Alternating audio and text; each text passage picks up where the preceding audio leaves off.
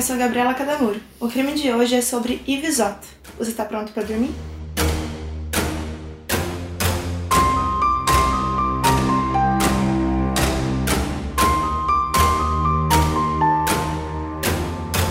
Ives Yoshiaki Ota era um menino de 8 anos que foi assassinado em São Paulo.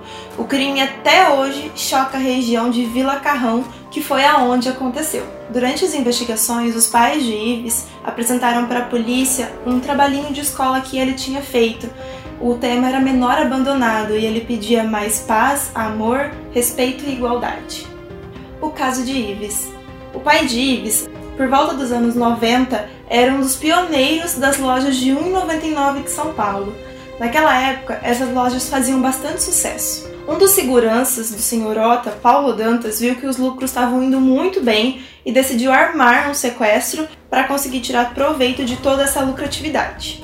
Aproveitando que os pais de Ives estariam fora, Paulo chamou Adelino Donizete, que também era conhecido como Silvio Batista, para sequestrar o menino Ives. No dia 29 de agosto de 1967, Ives, a babá e um primo estavam no sobrado onde Ives morava, em Vila Carrão, em São Paulo, e o Ives e o primo dele estavam brincando na sala do sobrado. Adelino, se passando por um entregador de flores, tocou a campainha do sobrado e falou que estava procurando a sobrinha de Mazataka. A babá, que estava muito ocupada naquele momento com uma caixa enorme na mão, acreditou no que o Adelino falou e abriu o portão para ele entrar para entregar as flores. Nesse momento, armado, o Adelino rendeu a babá e perguntou onde estava o cofre da casa. Sabendo que não existia cofre nenhum, ele pegou essa desculpa para sequestrar o Ives. Prendeu a babá e o primo do Ives num quarto e levou o menino embora. A própria casa do Adelino serviria então, a partir daquele momento, como cativeiro do sequestro de Ives. Era pouco mais de 7 horas da noite quando Keiko, a mãe de Ives,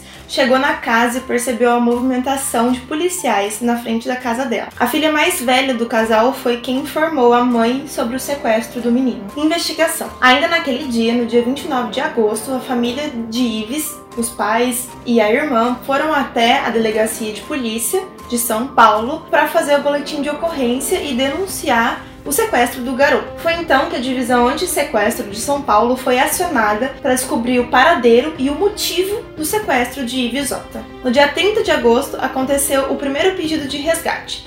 Os sequestradores pediam 800 mil dólares. Três dias depois do primeiro pedido, a família de Ives recebeu outra ligação. Os investigadores e policiais, querendo uma prova de vida de Ives, começaram a fazer diversas perguntas para os sequestradores. Porém, as perguntas nunca eram respondidas da forma correta, a não ser com situações e vivências que a família de Ives já sabia. Então, os investigadores constataram que era possível que Ives já estivesse morto. Ainda durante o primeiro contato, os investigadores começaram a rastrear as ligações que eram feitas. Eles descobriram que todas as ligações eram feitas de um orelhão na Vila Guarani, em São Paulo. E foi a partir daí que os investigadores começaram a vigiar o local. No dia 5 de setembro, enquanto negociava outro resgate de Ives, Adelino foi preso pelos investigadores. Ele tentou reagir, mas viu que não ia dar em nada e deixou ser levado. Adelino colaborou com as investigações e disse que apesar de ter sequestrado Ives, logo ele já entregou o garoto para Paulo Dantas, segurança da família Ota. Ele também aproveitou para denunciar um outro segurança da família Ota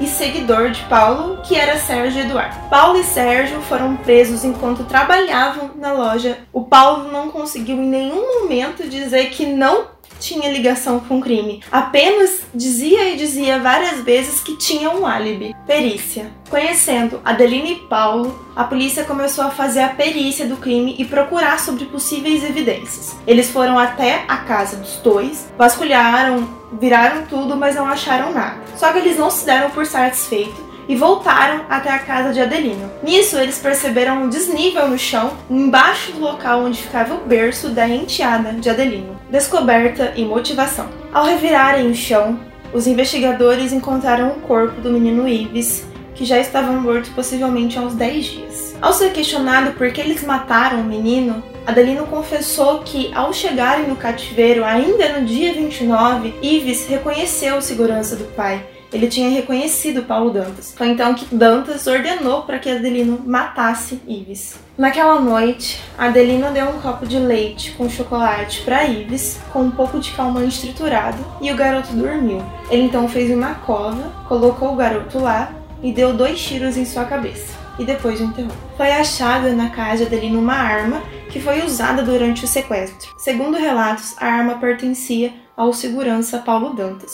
Os três foram presos. Sentença e julgamento. No dia 2 de junho de 1998, mesma data em que Ives faria nove anos, o juiz da 17ª Vara Criminal de São Paulo condenou Adelino por 45 anos e 6 meses de prisão por sequestro, homicídio, ocultação de cadáver, falsidade ideológica e falsa identidade. Já Paulo e Sérgio foram condenados a 43 anos e 2 meses de prisão por sequestro seguido de morte e ocultação de cadáver. Dos três, Adelino Donizete Esteves foi o único que confessou o crime. Em 1999, o Tribunal de Justiça ordenou que a sentença de Paulo Sérgio fosse reduzida para 35 anos, vendo que ele não teve uma participação tão efetiva no crime. Em outubro de 2015, o STJ determinou que os três acusados passariam a cumprir a pena em regime semiaberto. Curiosidades sobre o caso. É estranho falar curiosidades, mas são fatos relevantes que aconteceram em torno do caso de Ives. Segundo uma reportagem da Folha de São Paulo do dia 12 de setembro de 1997, antes da sentença dos três acusados, Adelino foi espancado e violentado sexualmente duas vezes.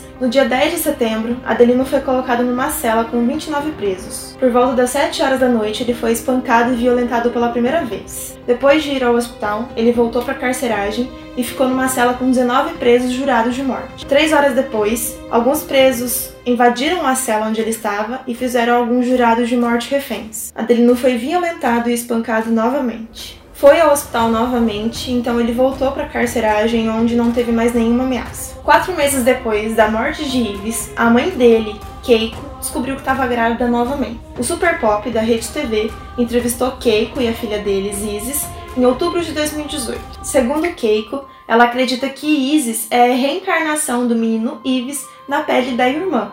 No dia 1 de setembro de 2017, foi inaugurado em Sorocaba, São Paulo, o Parque Ives Ota, que foi uma homenagem da Prefeitura de São Paulo ao menino, já que a mãe dele, Keiko, era deputada federal naquele ano.